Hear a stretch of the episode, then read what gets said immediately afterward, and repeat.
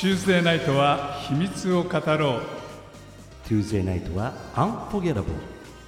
あなたの秘密を教えてください。教えて。ジルとチャック。秘密ディスコ FM This program is presented by L&L Hawaiian Barbecue.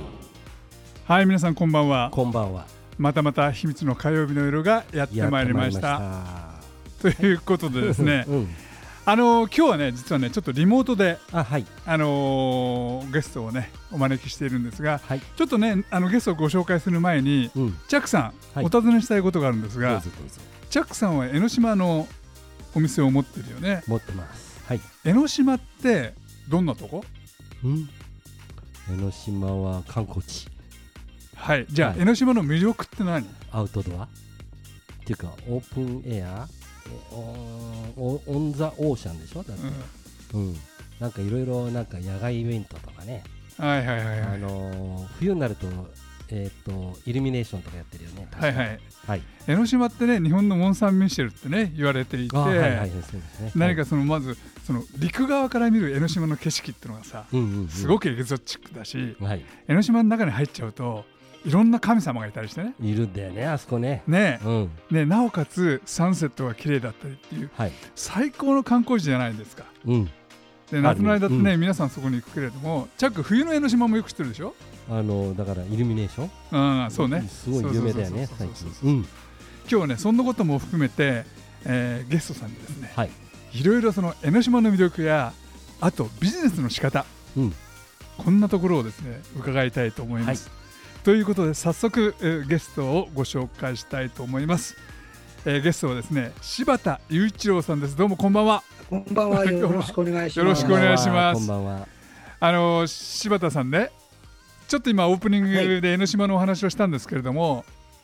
柴田さんはあの江ノ島でまあイベントもおやりになられてるしそれ以外にいろんなそのビジネスのそのプランナーとかコンサルタントとかはい。いろいろあとは大学の講師とかはい。ねおやりになられてらっしゃって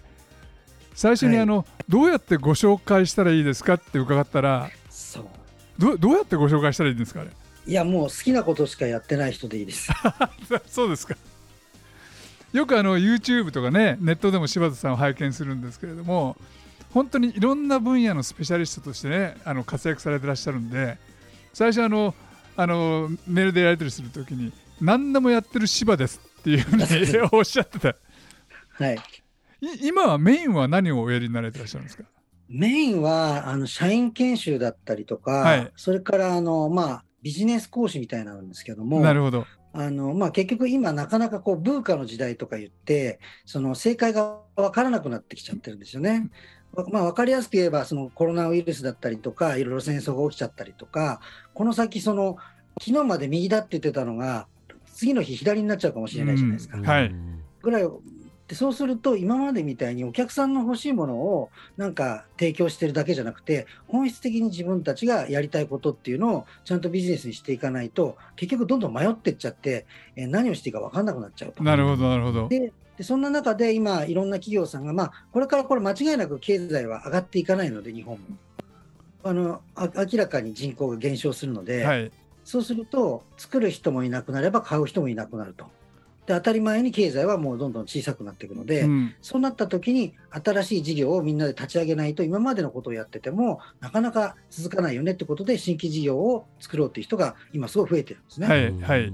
で、その中で新規事業を、まあ、私自身がずっともう何十、20年近く新規事業ばっかりやってきたので、その新規事業を作る時の考え方とか、あのチーム作りだったりとか、そういうのを一応アート思考とデザイン思考というか形で、まあ、ビジネスのフレームワークになるんですけども、そういう視点で、まあ、アーティストが新しいものを生み出すように新規事業を作りましょうみたいな、なるほど、うん。デザイナーがお客さんの求めるデザインのように商品をあるいはパッケージとか作りましょうみたいなそういうものもビジネスの中でどんどん生かしていきましょうっていう動きが今あってそういった話の講師をやってます。ななるほど。あのプロフィールにあったそのイノベーションデザイナーっていうのはそういうことなんですか？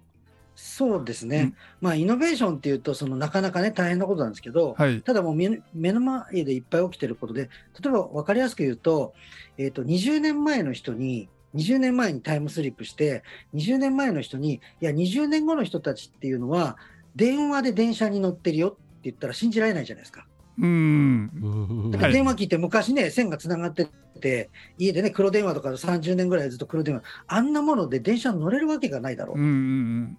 ところが今みんな電話で電車に乗ってますよね。はい。要はそういうふうに今までなかったようなことが、まあ、現実になって起きていくというようなことがあの、まあ、イノベーションだったりするっていうふうに、まあ、捉えていて、えでそれこそ今ちょっと流行ってるあのメタバースとかー、はい。あの要するに 3D 仮想空間みたいなね。そういうものもあの10年後ぐらいになるとみんなあそこで暮らすようになると思うんですよ。なるほどなるほど。うんうん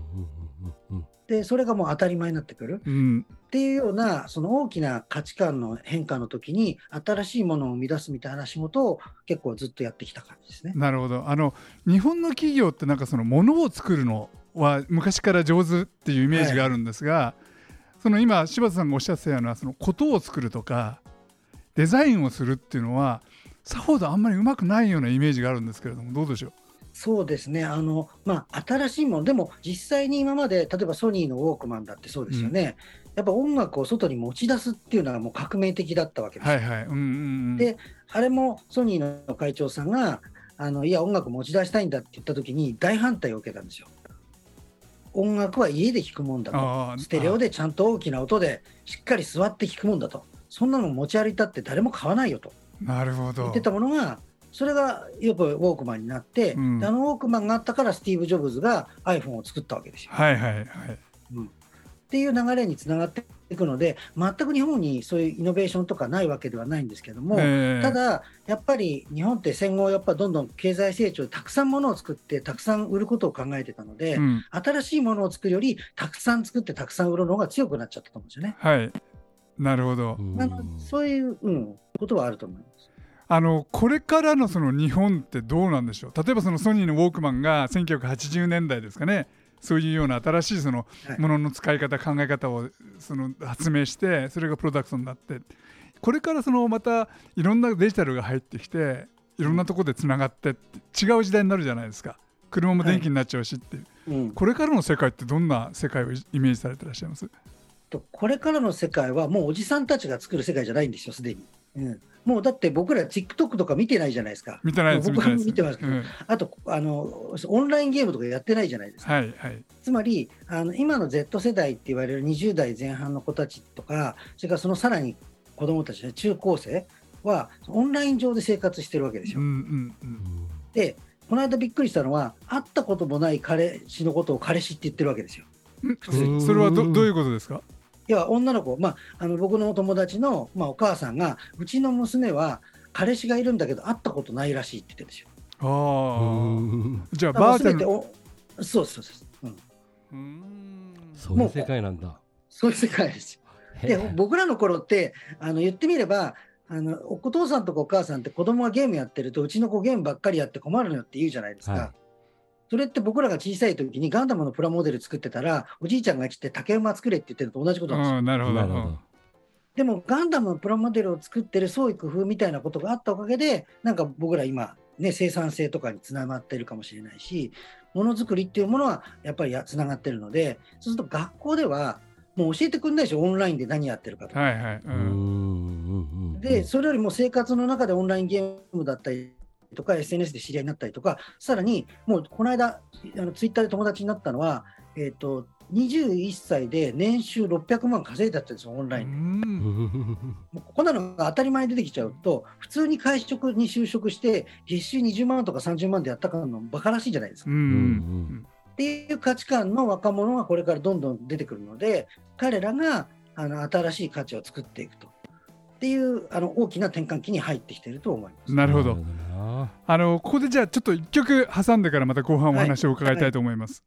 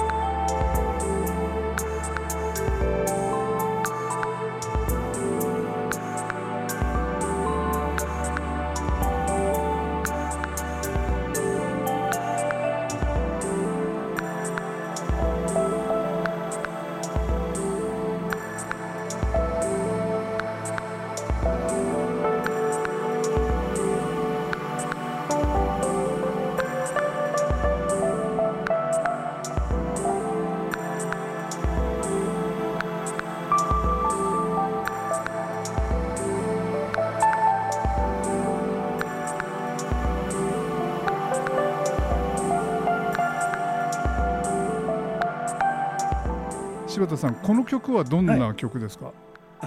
これはあの2001年ぐらいですけどもあの僕ロンドンでレーベルをちょっとサポートしていて、はい。であのロンドンから出した12インチの中に収録されている、えー、と自分名義の曲で「花時計」っていう曲なんですけどなんで花時計かっていうのはよくわかんないですけど向こうのあのレーベルのオーナーが名前つけてくれたんですけど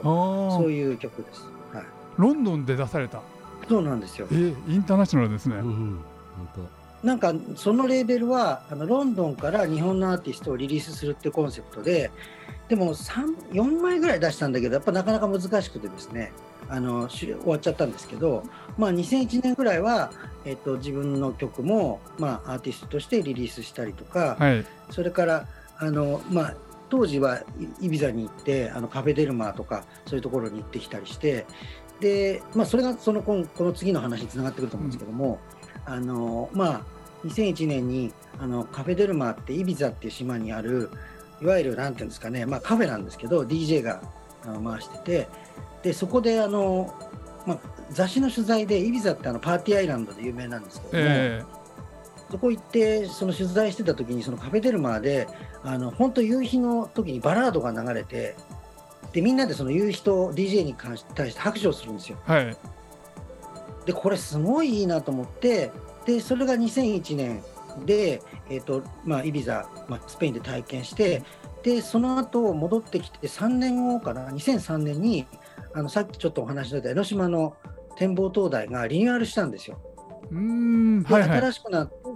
でなんかなんかこう新しくはなったけどなんか取り取り柄がないのででしかも当時って全然あそこ今と比べると全くお客さんが入ってなくて、うんもうあの仲見世通りってもうシャッター通りになってたんですよ。あそんな時代があったんですか？そんなそうなんですよ。うんもうもう10分の1以下じゃないですかね観光客が。でも寂れた観光地でそれを江ノ島電鉄が、まあ、新しい灯台にしたのでちょっとイメージ変えたいっていうのでちょっと音楽イベントとかやれないかなっていう相談を受けてそれで、えっと、2003年から、えーフリーダムサンセットっていうあの江ノ島の灯台の真下のとこですね。であの始めたっていう流れがあります。なるほどなるほど。あのフリーダムサンセットっていうとねもう今あの若い子というか音楽好きの人たちにとってはもう聖地みたいなところになってますよね。いやいやいやそんな、まあ超アンダーグラウンドそんなにあの告知もしてないので、うん、あのもうリピーター率が67割じゃないですかね。んあのラジオ聞いてる人でそのまだ行ったことがない方に対してちょっとどんな感じのイベントなのかってのをご説明いただけますか？えっとそうですね、まあ、あのここね、コロナで3年ぐらいずっと開催はできていないんだかったんですけども、あのまあ、最初の5年間は江ノ島を知ってもらうためにフリーイベントでやってたんですよ。それで5年ぐらいやったら、もう1500人ぐらい来るようになっちゃって、え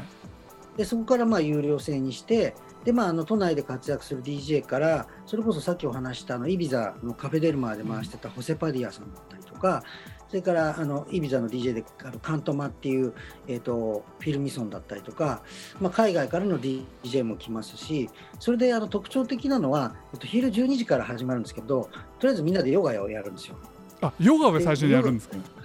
？12時にヨガをやって、はい。そこからまあだんだんライブとか DJ で盛り上がって夜の7時には終わるっていうむちゃくちゃ健全なあのイベントなんですけども、うんそれをもう来年で20年になるのかなっていう感。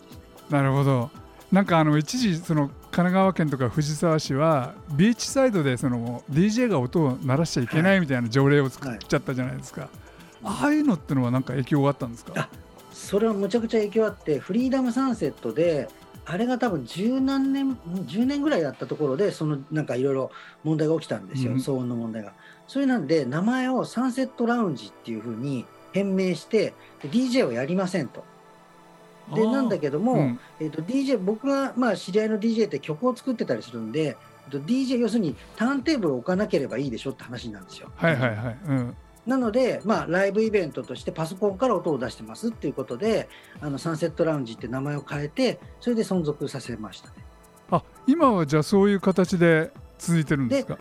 ああ今はもうあの DJ 解禁になってるので、うん。普通に DJ イベントとしてやれるようにはなってるんですけど、うん。まあ、今年はまだちょっとあのコロナの影響もあってあの不特定多数の人を踊らせるっていうのはちょっとなかなかもともとあそこは江ノ島電鉄さんと藤沢市のあの管轄なので、まあ言ってみれば、ね、観光地じゃないですか、はいはい。うんうん。でそこでまあ言ったらお酔っ払って踊りまくってるっていうのはちょっと今無理でしょうみたいな感じなので、で、あの代わりにもう一つはもう本当に踊らせない DJ イベントっていうのをここ5年ぐらいえーやってるんですけども、なるほど。あその踊らないっていうところに行き着いたのはもう DJ も踊らせるだけが DJ じゃなくていい音楽をまあ選曲してその空間に合った音を流すっていうのがもう DJ でしょうとなるほど、なるほど。いうことなんで、はい、あの伺うとねよあのその言う人ともになんかお客さんが本当にまったりしてる人もいるし小刻みになんかう揺れてる人もいるしみんなその自由な感じでリラックスしているんですよね。そうですねなんか別にその世代も言ってみれば結構高齢化してるわけですよ。でみんな子供もできてくるし、あのクラブで朝まで踊るという人たちじゃなくなってくるじゃないですか。だはいはい。うん。家庭もあったりだったら別に7時に終わってもいいし、まあ、夕日をゆっくり眺めながらのんびり音楽で揺れててもいいじゃないのっていうのが、まあ、だんだん、まあ、20年もやってるとでこっちもなかなかそんな朝までがっつり踊るなんてなかなかやれなくなってくるじゃないですか。はいはい。うん。これはあの柴田さんがその日本のイビザを目指したというわけではないんですか？えーっとねまあ心の中では思ってたんですよ。うん。うん、でやっぱり島だし夕日だしでもやっぱり日本の江ノ島にしたかったんですよね。おお